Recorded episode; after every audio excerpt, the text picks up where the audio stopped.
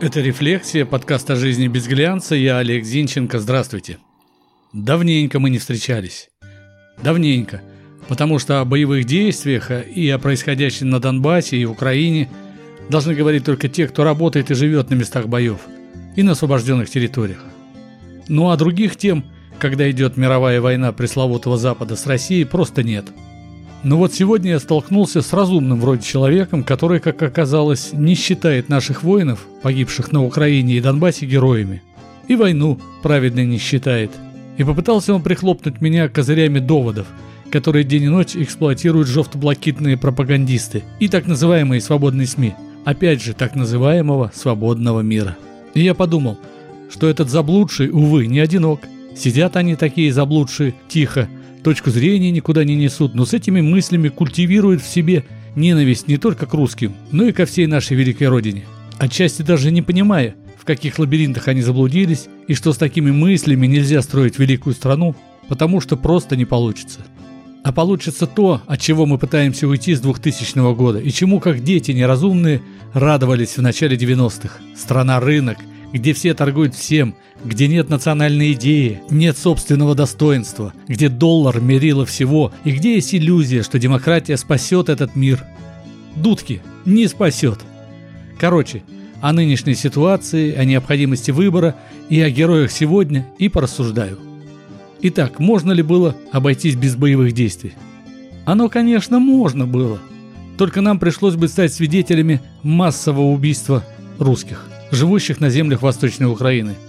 Тех самых русских, кто не желал подчиняться современному киевскому режиму. Для людей с извращенной психикой это, конечно, не довод. А мне, например, сложно жить с мыслью, что мы, великая страна, не помогли бы своим братьям и сестрам.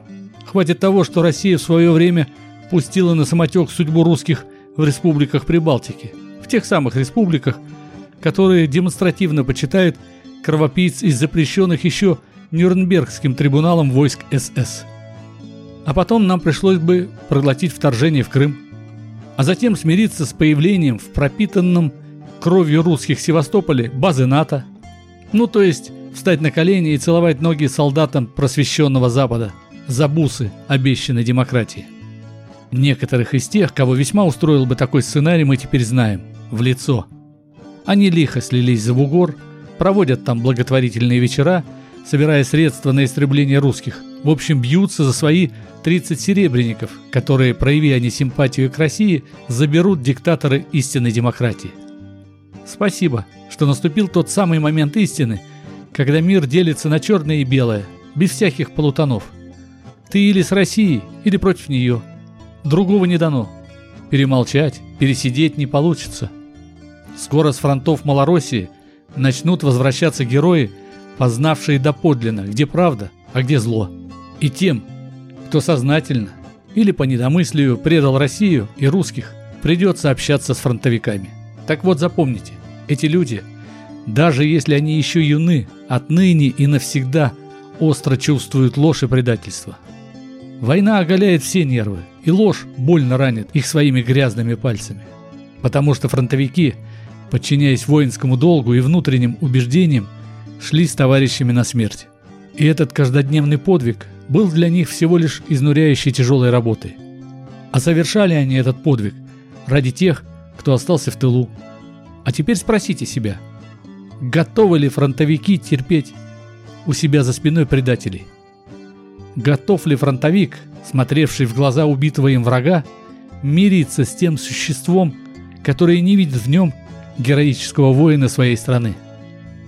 И еще, любой человек, который, оставив личный комфорт, уют и безопасность, пошел под пули и снаряды защищать свою страну, свой народ, герой.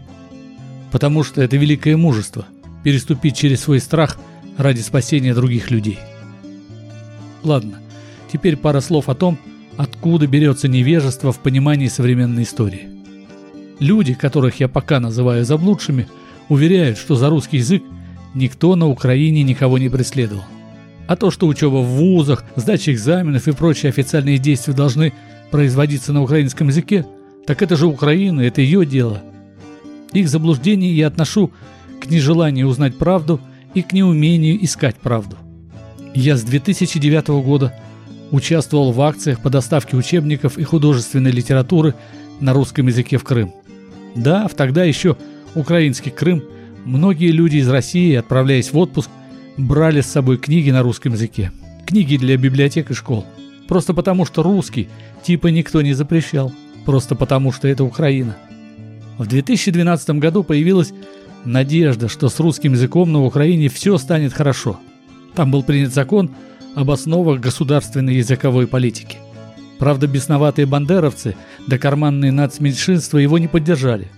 Протесты были малочисленные, но широко срежиссированные. Закон приветствовали юго-восточные территории Украины, это естественно, а также живущие на юго-западе венгры и румыны. Для понимания, в Черниговской области 12% населения считает румынский язык родным, а в Закарпатской области почти 13% считают венгерский родным. А вот как дело обстоит с русским языком по данным переписи 2001 года. Новее, увы, ничего нет. Итак, на тот момент Донецкая область. 75% жителей считают русский язык основным. Луганская – 69%. Запорожская – 48%. Харьковская – 44%. Одесская – 42%. Днепропетровская – 32%. Николаевская – 29%. Киев и Херсонская область по 25%, Сумская 16% и Черниговская 10%. Здесь названы только те регионы Украины, где число русскоговорящих граждан равнялось 10 и более процентам от населения. Такова была квота закона о языке. В 2012 году эти люди вздохнули свободно, а в 2014 году опять напряглись, потому что после госпереворота закон о языке был отменен. Ну а дальше вы все знаете. Кроме заблудших, конечно. Попытка Луганска и Донецка отстоять свое право в границах Украины, между прочим, говорить на русском переросла в вооруженное противостояние и в 8 лет методичного уничтожения украинскими нацбатами и ВСУ русских на территории ЛДНР. Так это же Украина, говорят заблудшие. У них государственный украинский. Тогда вопрос. Сколько государственных языков в России? Или же это Россия и все должны говорить только на русском? Так вот, единственным федеральным языком является русский. Но еще 26 языков национальных республик являются государственными для этих республик. В общем, языков много, но ничего страшного не происходит. По этому принципу и на Украине закон был подготовлен. И если бы в списке не было русского, никто бы об этом законе и не вспомнил. Но русский язык человек, мир для украинских националистов – это как ладан для черта, солнечный свет для вампира, советский солдат для гитлеровцев. Их ломают корчи, они продаются бесам, в нашем случае натовцам. Они готовы раздать страну по частям, лишь бы она не досталась русским. Да и вся Европа с англосаксонским миром так к нам относится. Вот такая история. А еще один заблудший сказал, что Донецк разрушили русские войска – и это в те дни, когда остервенелые нацисты и наемники при вооруженной поддержке всех стран Европы, США и их сателлитов каждый день уничтожают Донецк артналетами. И вот сидят на склонах Голгофы и уты-предатели, смотрят в их сторону заблудшие, пишут под себя мораль фарисея европейского просвещенного мира, брезгливо стирая с рук кровь русских детей, женщин, стариков и воинов, и ждут, когда будет распята Россия. Ну ждите.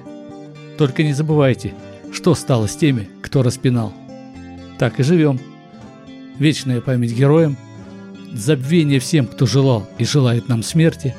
Я Олег Зинченко, это «Рефлексия», подкаст о жизни без глянца. Загляните в сообщество «Рефлексия» ВКонтакте, подпишитесь на канал «Наблюдательный пункт» в Телеграм. До встречи!